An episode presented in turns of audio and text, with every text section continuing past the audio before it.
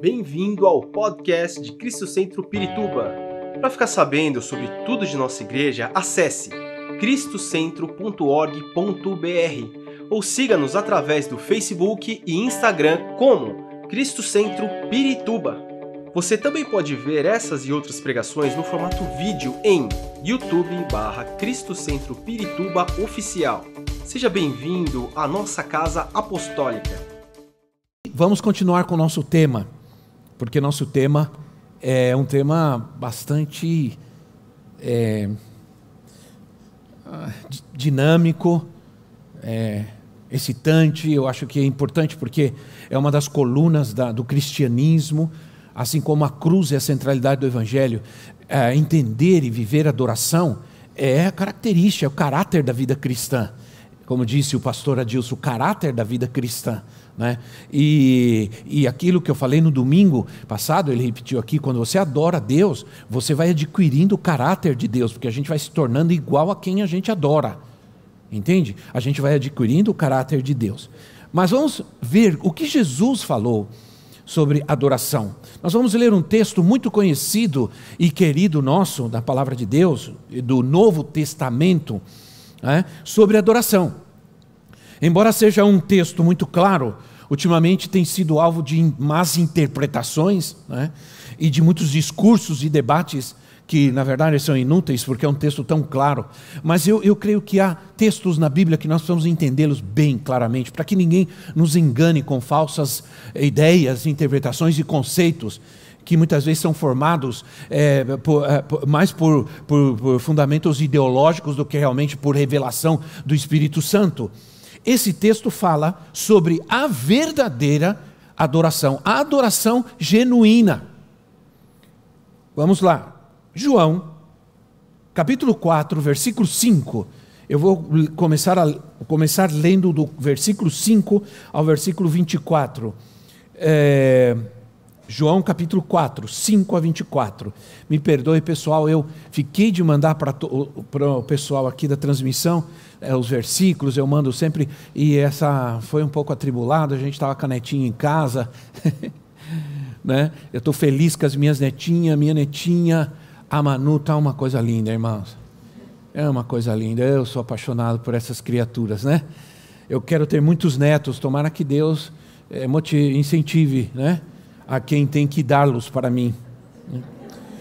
Vamos lá. Ah,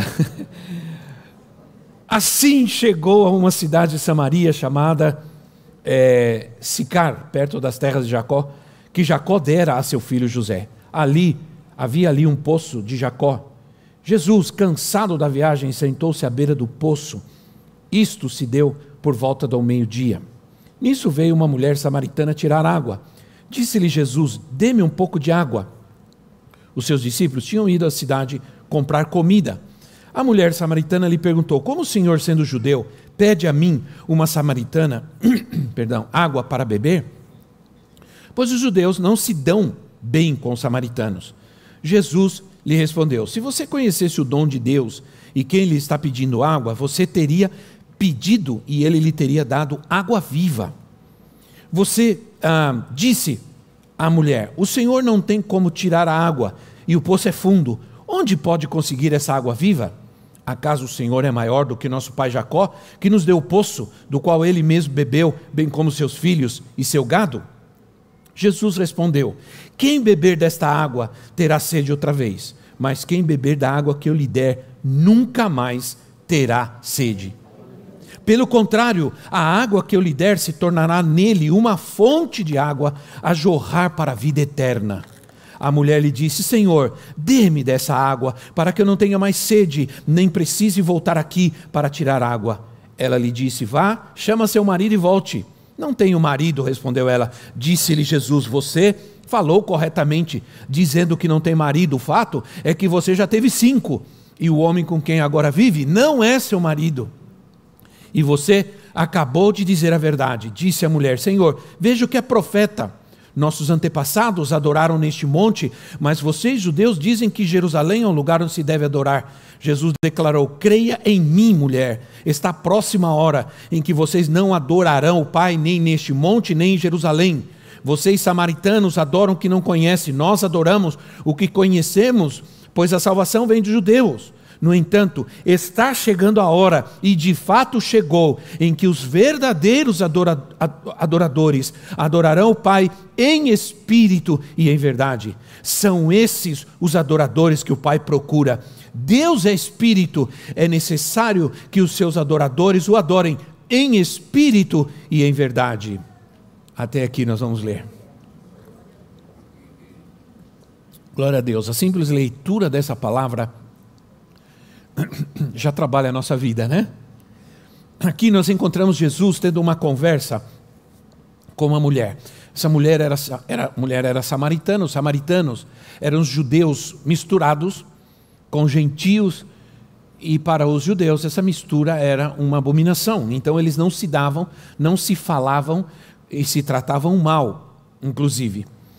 Jesus conversa com essa mulher e, e, e Jesus leva essa mulher a reconhecer a sua pecaminosidade e a necessidade que ela tinha de conhecer a água viva. Isso é, essa água viva é o próprio Senhor Jesus Cristo e a sua salvação. Jesus é, vai instruir uma pessoa que tinha dúvidas enquanto a adorar a Deus, enquanto a adoração a Deus. Essa mulher estava confusa quanto a esses aspectos de adorar ao Senhor. Jesus então instrui com amor, com bondade, e, e, e essa instrução provoca uma transformação na vida daquela mulher. É um resumo que eu estou tratando de fazer. Vamos entender aqui nesse texto que a adoração não é algo cultural, em primeiro lugar. Não, só existe um Deus que deve ser adorado. E que devemos saber algumas coisas é, de como adorá-lo. Baseados nesse texto, nós vamos ver isso. Porque há tanto que se fala né, sobre como adorar a Deus. Essa discussão é uma discussão que se faz até hoje. Tem gente que acha que adorar a Deus tem que ser assim, tem que ser assado, outro é porque tem que ser com guitarra, não pode ser com guitarra, com, não, pode ter, não pode pular, não pode gritar, não pode aplaudir. Eu estou, terminei recentemente de ler o livro de Salmos, na minha leitura anual que eu estou fazendo, e, e no o livro de Salmos há vários capítulos repletos de chamadas a louvar a Deus com alegria, com vozes, com gritos, com júbilos. É, mas existe uma discussão, e essa discussão é mais. É, ela é mais humana do que realmente bíblica. Aí nós vamos aprender algumas coisas com Jesus. O que Jesus ensina nesse texto a respeito da adoração? Em primeiro lugar, Jesus ensina que o lugar ele ensina qual é o lugar correto da verdadeira adoração. Nossos antepassados adoraram neste monte, onde vocês dizem, né, é, é, que é onde se deve adorar. Porque é, os, os samaritanos, como eles eram parte judeus e parte gentios, eles mesclaram bastante adoração a Deus com alguns aspectos, é, alguns aspectos de idolatria. Eles rejeitavam, os samaritanos, eles só aceitavam a lei de Moisés e rejeitavam os livros de salmos, os profetas, os livros históricos, eles rejeitavam, apenas aceitavam. Então era gente muito legalista. E eles estabeleceram que no Monte Gerizim era o lugar de adoração a Deus. E ponto. E os judeus em Jerusalém, Monte Sião, onde estava o templo. E essa era a discussão. Aí Jesus disse assim: creio em mim, que não é nem um lugar nem outro, mas que o Pai vai levantar verdadeiros adoradores. Né? Então, os samaritanos é, é, eram confundidos e eles não aceitavam e os, e os judeus também não aceitavam a adoração um do outro, a adoração a Deus. Jesus responde que o importante da adoração não é onde, mas como e por quê. Não é onde, mas como e por quê. É atitude do coração, é atitude da mente, é obediência à verdade de Deus. Isso é adoração. Infelizmente, durante muitos anos, nós demos muita importância ao que fizeram os nossos pais. Nós, vocês se lembram que antigamente a gente ouvia na evangelização, a gente ouvia muito as pessoas dizerem: Ah, meu, meus, eu, eu vou seguir a religião dos meus pais. Eu não quero outra religião, não é verdade? Ah, eu vou. As pessoas tinham medo de que ao mudar de religião elas ofenderiam os seus pais e a, a, tradição dos seus pais. Ah, não vou me livrar dos meus santinhos, porque eles foram da minha bisavó, do meu bisavô, da minha avó, e, os, e no mínimo, se eu não vou deixar eles lá, eu vou guardar eles. Né? Um santo que pode ser escondido, não sei que santo é esse, né, irmão?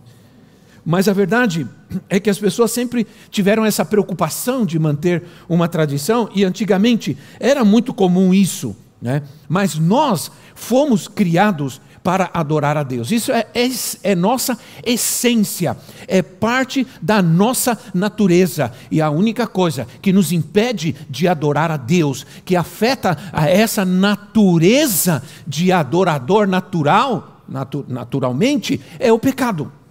É o pecado. É, o pecado corrompeu essa natureza e, portanto, o homem se voltou a adorar a criação e a si mesmo e não ao Criador. É, é um resumo claro do que nós estamos falando. Portanto, o que nós, quando eu digo isso, eu posso dizer também que o, que o ateísmo, o ateísmo é uma farsa, porque o, o ateu é alguém que adora a si mesmo ele adora a sua própria ideia, ele adora a sua própria ideologia, a sua própria decisão de não crer em Deus, ele adora a sua própria filosofia, portanto, ele é um adorador de si mesmo, ele é ador, ador, adorador de algo, de uma filosofia, de uma ideologia. Ninguém, ninguém vive nesse mundo sem adorar a alguém ou alguma coisa. Outros adoram o prazer, adoram a luxúria, a riqueza, outra coisa qualquer.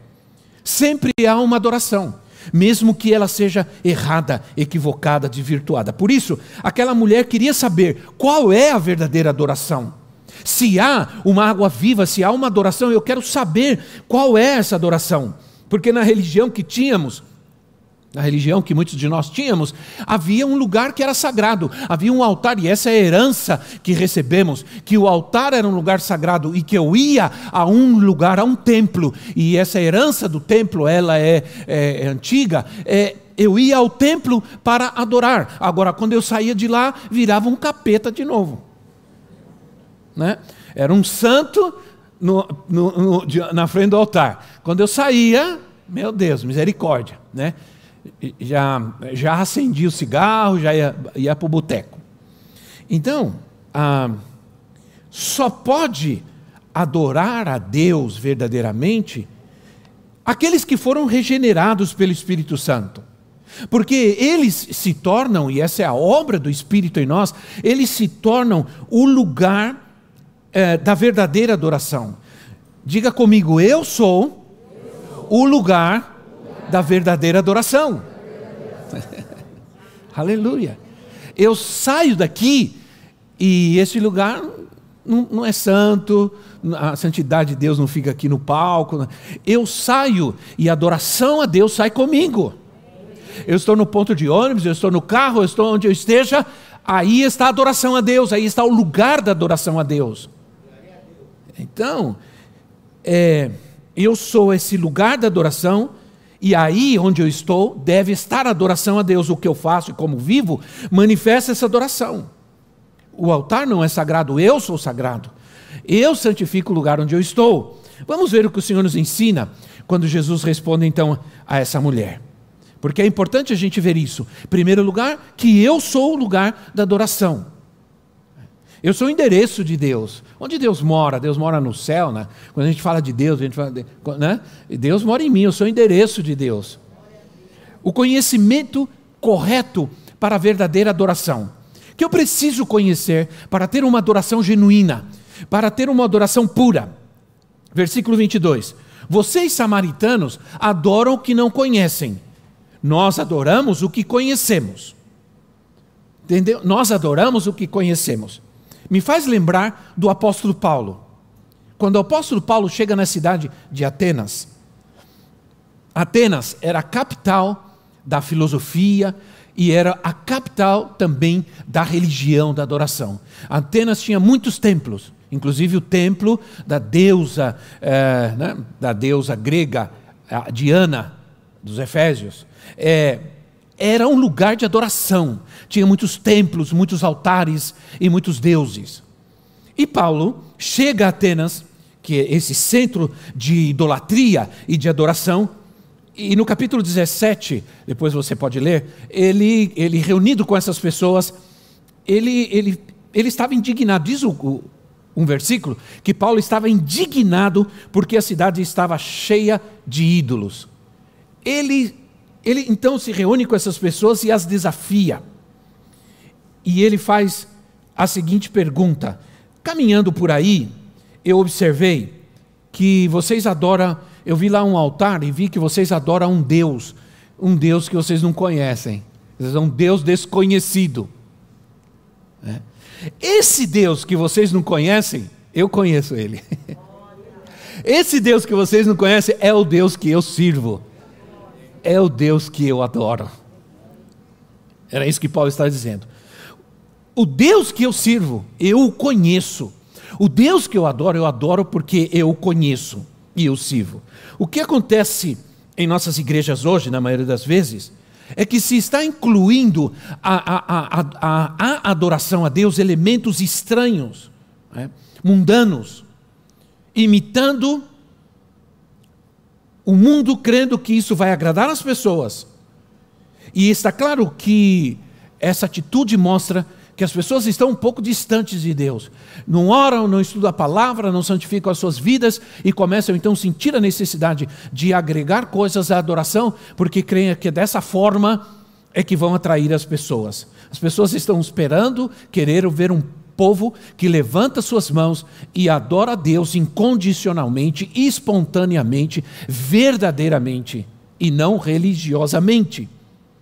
Se conhecemos plenamente a Deus, não teríamos nenhuma barreira para adorá-lo. Não inventaríamos nada para adorar a Deus. Se conhecemos plenamente a Deus, não temos que impor condições para se adorar a Deus. Ah, só se adora a Deus desse jeito, só se adora a Deus com tal instrumento, só se adora a Deus com a voz, não se adora a Deus com o corpo, não se adora a Deus com as emoções. Onde diz isso? Onde está escrito isso ali? Em, em lugar nenhum. Ao contrário, somos chamados a adorar e a servir a Deus com tudo que somos, com tudo que temos, o todo nosso ser ser louve ao Senhor.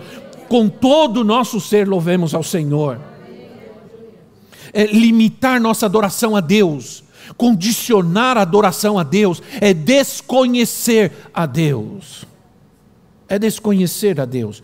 Quanto mais eu me emociono diante dele, diante da sua glória, é porque eu entendo que ele, quem ele é, é porque meu coração está cheio de gratidão a esse Deus. Não há barreiras para adorar a Deus quando nós o conhecemos. Vamos adorá-lo com toda a liberdade, espontaneamente, exageradamente. E tem gente que exagera, né? Fazer o quê? Nem todo mundo é igual. Nós nos reunimos e nós temos muitos temperamentos diferentes. É, alguns vão pular, vão gritar, vão. Cuidado, né? Calma.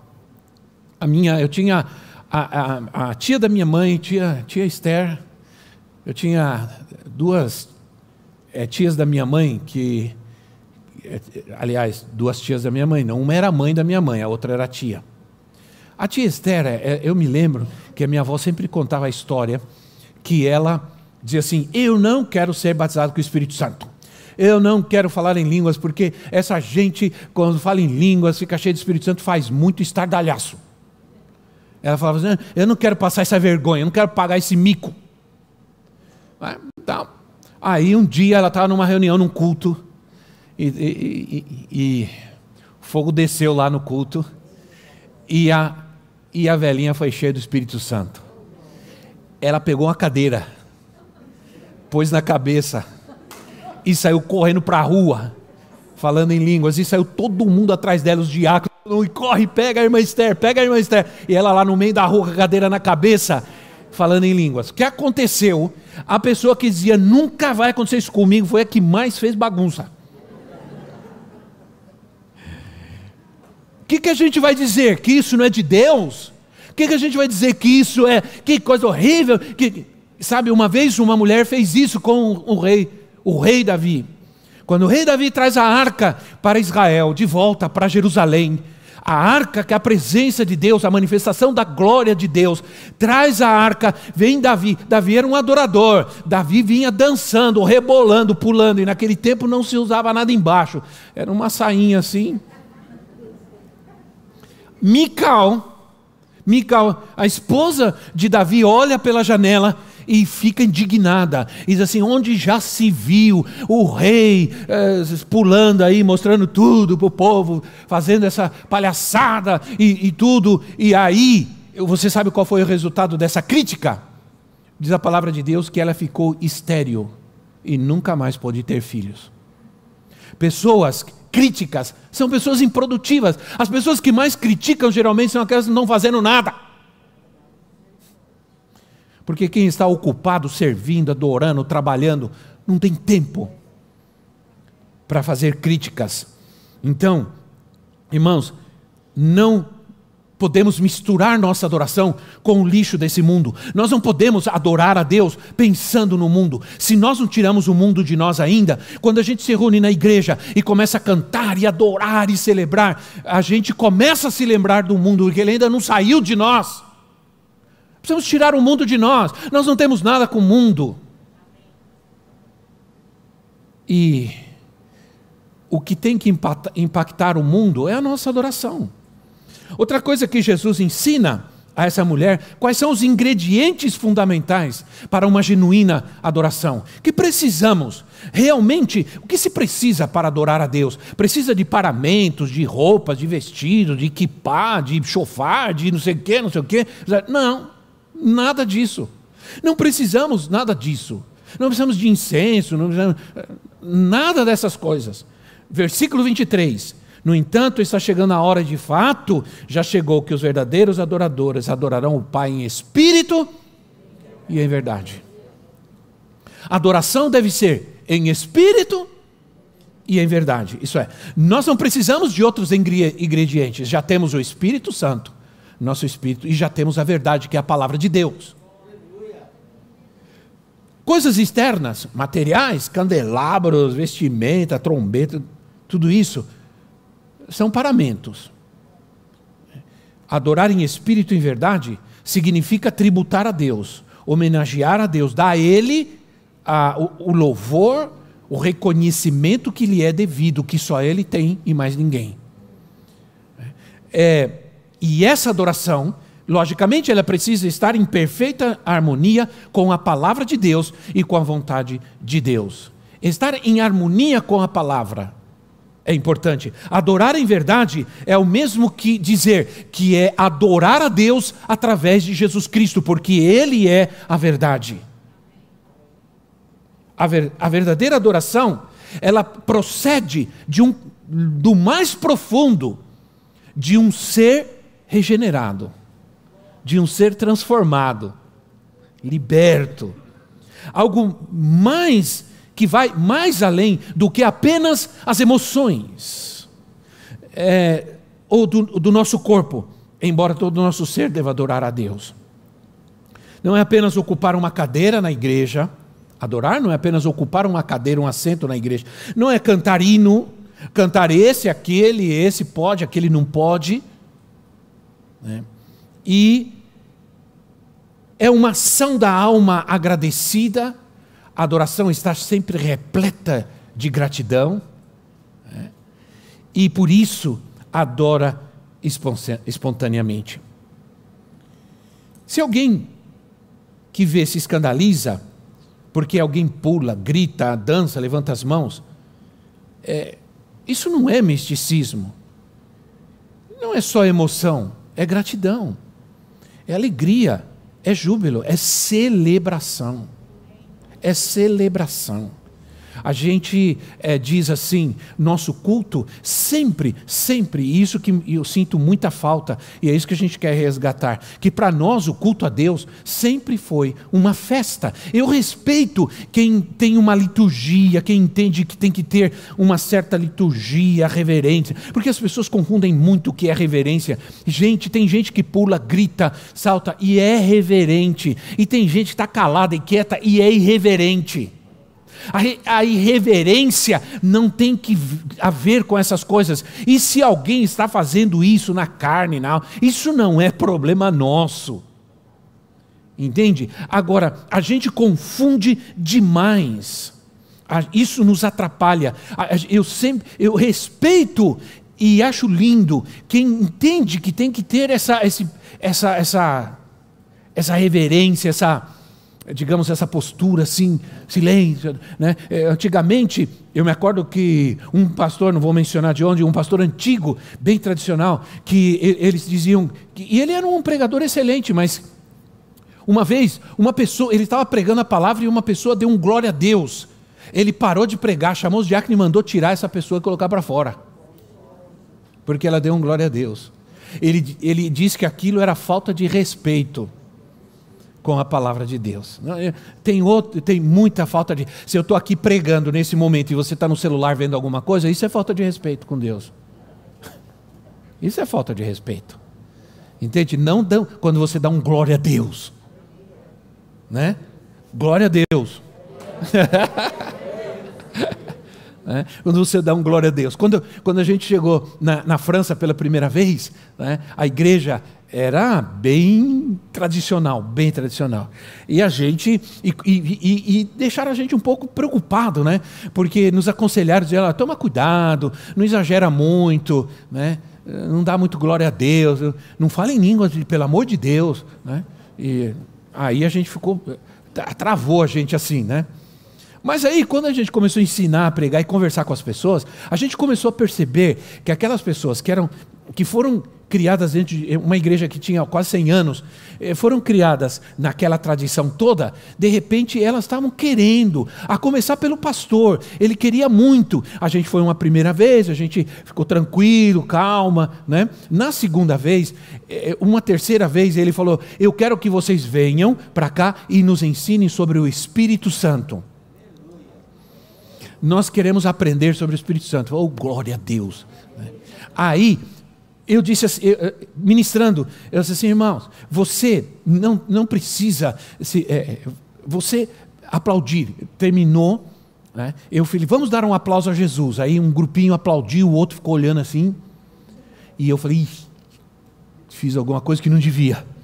E desci. Aí a, a irmã que sempre estava com a gente disse: Olha, você mandou o povo aplaudir, o povo aplaudiu, e muitos gostaram, inclusive o pastor aplaudiu. Nunca vi ele aplaudindo. Aí eu me empolguei.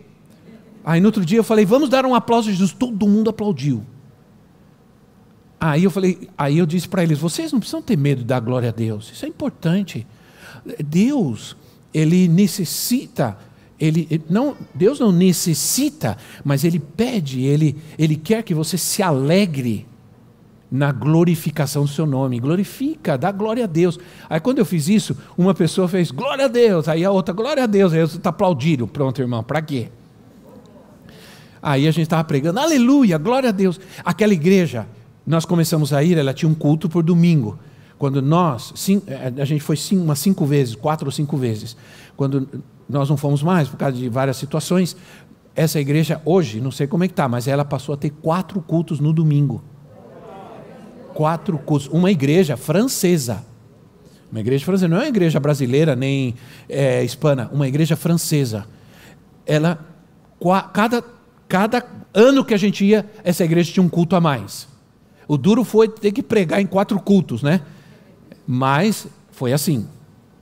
Então Deus trouxe um avivamento a essa igreja, porque um povo entendeu a importância de adorar espontaneamente, de coração, esse coração regenerado, agradecido, esse coração, coração cheio do amor de Deus. Ele se expressa, ele louva, ele adora. Né? Então, há um exemplo maravilhoso de adoração. Uma adoração que se levanta numa prisão, numa numa cela escura, úmida de uma prisão.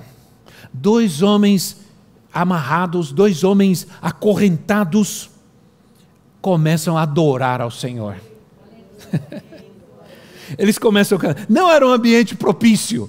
Não tinha um inário, não tinha um violino, ou não tinha um piano, nenhum órgão, nenhuma guitarra.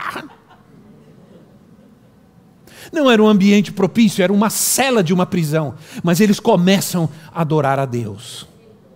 Eles começam a adorar, e quando eles estão agra agradecendo, adorando, o céu se convulsionou. Eles mexeram com o céu. O céu desceu naquele lugar.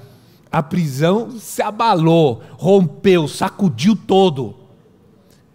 E Paulo e Silas um cantava primeiro, outro cantava segunda. Não era uma dupla caipira, mas. E essa adoração não somente os libertou da prisão, essa adoração não somente chacoalhou aquele lugar, mas salvou uma família inteira. Uma adoração. Deus busca verdadeiros adoradores. Esses adoradores não são pessoas que querem adorar a Deus do seu jeito. Não. Não, quer, não são pessoas que querem adorar a Deus do jeito que lhes agrada. Alguns querem que tenhamos uma adoração que não escandalize as pessoas, mas isso não vai acontecer, porque quando nós nos dedicamos a adorar a Deus espontaneamente, de verdade, de coração, com alegria e festa, a gente vai escandalizar o mundo. Essa é que é a verdade.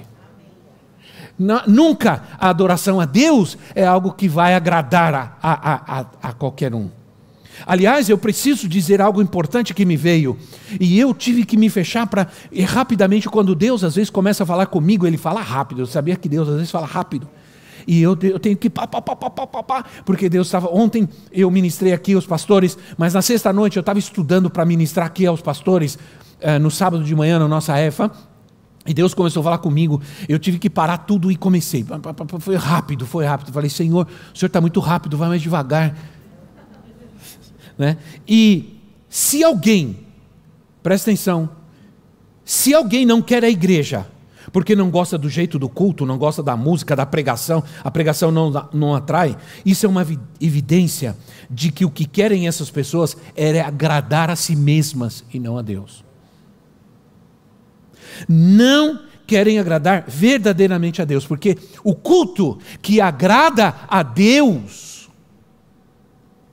é o culto, ou melhor, o culto, e vou me expressar dessa forma: um culto que busca agradar ao homem é um culto para o homem e não para Deus. E não para Deus.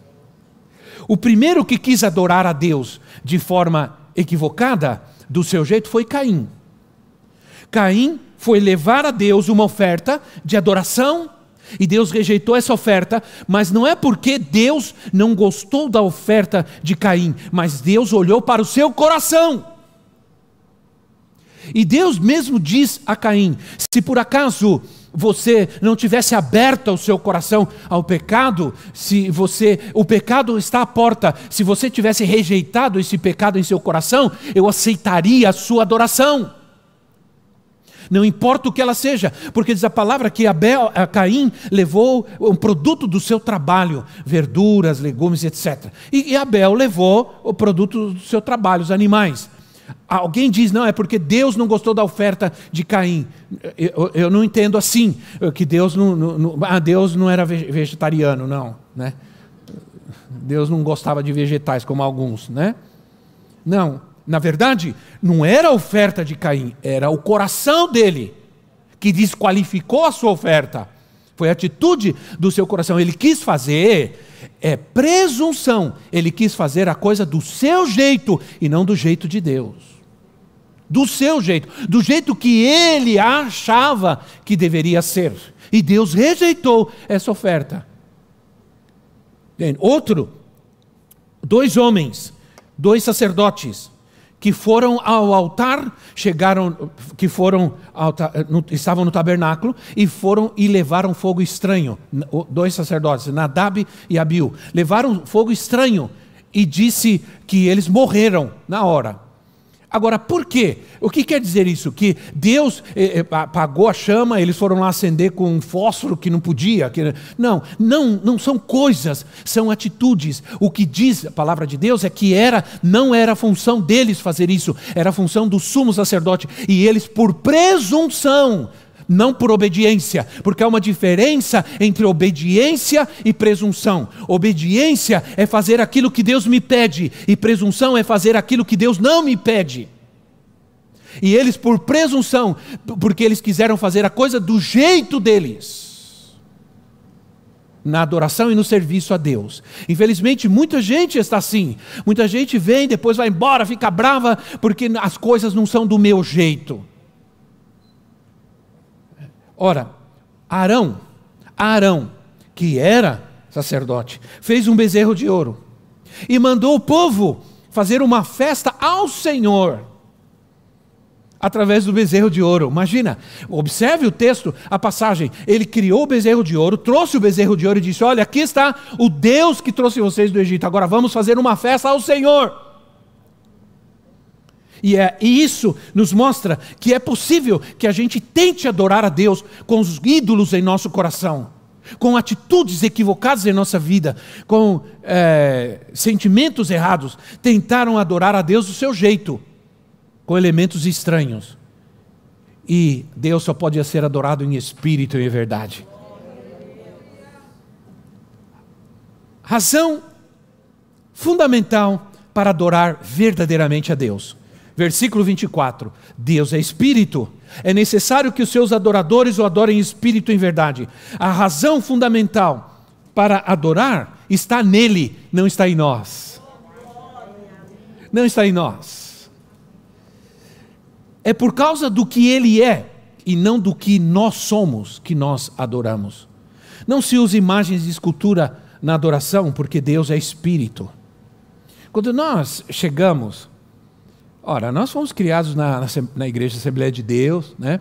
Eu fui músico, toquei na banda quando eu tinha oito anos de idade. Meu pai colocou para tocar música, ah, para aprender música. E eu aprendi música, né? Eu aprendi partitura e e eu, depois meu pai, eu queria tocar trompete, aí eu não vou falar por que não me deixaram tocar trompete, né? E aí meu pai comprou um trombone, eu tinha uma raiva daquele trombone, meu Deus. Aí meu pai me fazia ensaiar, a gente tinha um cachorro. Quando eu pegava o trombone para ensaiar, o cachorro ficava do lado. Eu começava a tocar, o cachorro, uh, o cachorro. E eu dava uma bica no cachorro. Sai daqui! Aí ele via de novo eu estava tocando o cachorro. Eu falei assim, a minha avó falou, não, ele está adorando ao Senhor, né? E eu cresci com essa cultura. Depois a gente foi para a igreja batista. Quando nós chegamos na igreja batista, só tinha o órgão. E a gente cantava os hinos com o órgão, assim como a gente cantava na Assembleia de Deus os hinos também. Eu amo, eu amo hino, eu conheço todos eles. É, aí, aí nós fomos para Guatemala. Quando nós chegamos em Guatemala, ah, na escola de missões que a gente estudava, um dia eles disseram: Nós vamos fazer uma festa de júbilo. E aí eu olhei para ela e falei: Que será que é isso daí, né? Essa festa de júbilo. Aí eu disse: Olha, vocês podem vir no próximo dia, marcar o dia nessa festa de júbilo. Tragam, é, vai ser só adoração, festa, festa ao Senhor. Tá bom. Aí vocês tragam o que vocês quiserem galho de árvore, planta, é, bandeira, é, tamborim, pandeiro, o que vocês quiserem. Aí no, nós fomos na nossa, né? Porque a gente ainda não sabia o que ia acontecer. Aí chegamos lá, a gente chegando com ramo de árvore, com bandeira, com um pano, com pa, panela não, é, é, com pandeiro, com tamborim, com todas essas coisas. Aí começaram a cantar, irmão, aquele povo começou a cantar, adorar, começaram a bater pandeiro, pular, bandeira para todo lado. Começou uma coisa. Primeiro nós ficamos estáticos, né? Porque nossas raízes, elas, é, elas paralisaram a gente, né? A gente não entendia bem aquilo. Mas de repente a gente começou a sentir uma alegria. E, eu, e o Espírito Santo diz para mim: é, você gosta de festa. Né? Você é festeiro. E agora por que você não está fazendo festa? Porque por acaso eu me, vou me, eu me ofendo? Você acha que eu me ofendo com o que está acontecendo aqui? Não. Isso é uma festa para mim. É uma festa para mim. Naquele dia eu entendi que o culto a Deus é uma celebração, é uma festa. Não é uma cerimônia. Não é chata, longa, comprida. Boa. chato. Por isso que às vezes as pessoas acham que nós crentes somos chatos. Porque a gente às vezes repudia a própria alegria que Deus coloca em nós. E a gente não se manifesta essa alegria quando a gente o adora. Né? Adoração é, se, se, não, não se usa, por isso não se usa imagem de escultura para adorar a Deus, porque Deus é espírito. Então a adoração ela é uma manifestação, ela é uma ação desse coração regenerado que dá graças, que celebra, que celebra. Adoração é gratidão é reconhecimento da misericórdia, da bondade, é alegria. É, é uma emoção incontida de poder adorar a Deus. Não, não se pode dizer, ah, não se usa emoção para adorar a Deus. Como é isso? Como é isso? Eu, eu deixo então minha alma em casa e venho só com o espírito para cá. Okay? Né? Então, Salmo 136. Eu termino com o Salmo 136, me ajudem aqui. É, diz assim: deem graças ao Senhor. Por quê? Salmo 136. Eu vou dizer, deem graças ao Senhor e vocês respondam, ok? Deem graças ao Senhor. Dura para sempre. Está vendo que é, está nele e não em nós? Deem graças ao Senhor dos senhores dura para sempre. Ao único que faz maravilhas, seu amor, que com habilidade fez os céus, que estendeu a terra sobre as águas, aquele que fez os grandes luminares, a lua e as estrelas para governarem a noite aquele que matou os primogênitos do Egito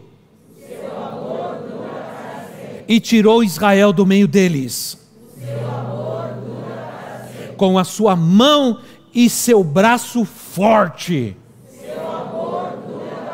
Aquele que dividiu o mar vermelho e fez Israel atravessá-lo. Mas lançou Faraó e seu exército no mar vermelho aquele que conduziu seu povo pelo deserto, que feriu grandes reis, matou reis poderosos. Seom, rei dos amorreus, e Og, rei de Bazã, e deu a terra deles como herança, como herança ao seu servo Israel agora nós, aquele que se lembrou de nós quando fomos humilhados. Aquele que dá alimento a todos os seres vivos. Deem graças ao Deus dos céus. Dura para sempre. Esperamos que esta mensagem tenha te inspirado e sido uma resposta de Deus para sua vida. Quer saber mais sobre Cristo Centro Pirituba? Siga-nos nas redes sociais no Facebook, Instagram e YouTube, ou visite nosso site em cristocentro.org.br.